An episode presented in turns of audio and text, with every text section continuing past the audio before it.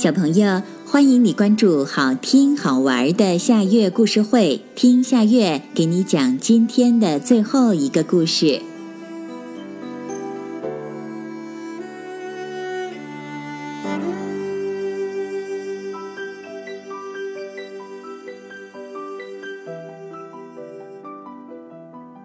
玻璃兔。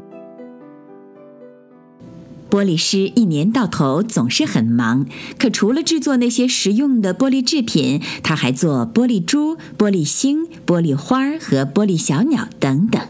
只是这些制品没什么人买，放在货架上落了一层灰。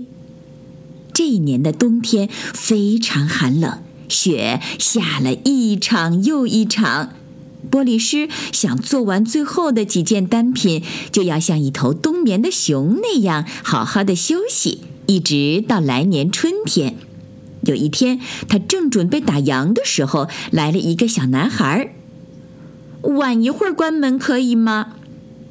男孩走到货架那边，呆呆地看着货架里那些灰扑扑的玻璃珠、玻璃星、玻璃花和玻璃小鸟。可是他没有选择任何一件。您可以为我特别制作一只玻璃兔吗？我的兔子死了，所以我想要一只和它一模一样的玻璃兔。那你的兔子是什么样的呢？长耳朵，像两朵洁白的马蹄莲，摸上去很柔软。玻璃师在心里笑了笑。它这里的玻璃制品看上去都是透明的、坚硬的、易碎的。不过，他还是如实的把男孩的叙述记录在本子上，因为他如果不吝惜使用魔法的话，男孩的请求也算不上过分。他的胳膊比腿长，屁股上有一条小尾巴，眼睛红红的，嘴巴是三个瓣儿。玻璃师觉得男孩叙述的这只兔子可爱极了。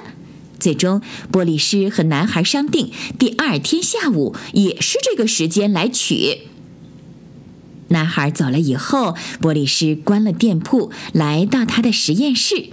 在这里，他花了无数的心血制造那些玻璃珠、玻璃星、玻璃花和玻璃小鸟。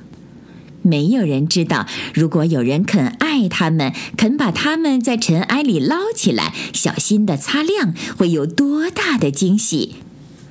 玻璃珠是一些真正的珍珠，玻璃星全是会闪光的，并且会爆石。玻璃花像香水瓶，能够散发阵阵的香气。玻璃小鸟会唱歌，唱得多好听呀！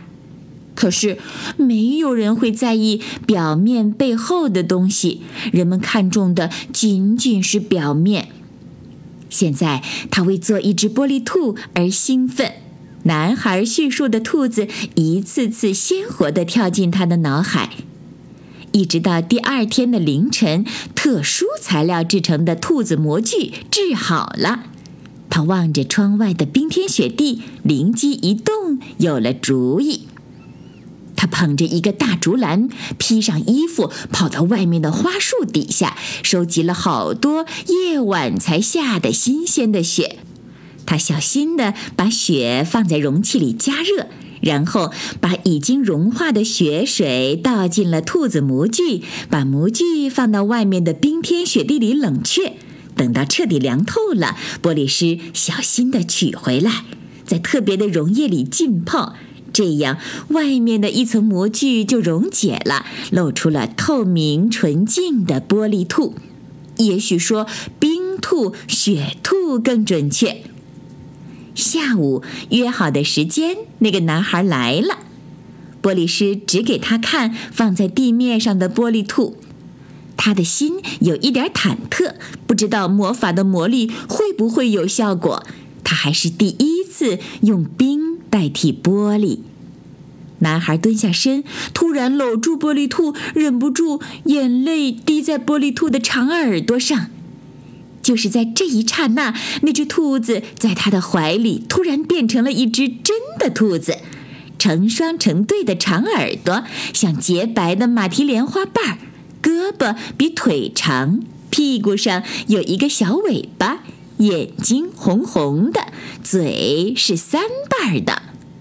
男孩哭了，波利师笑了。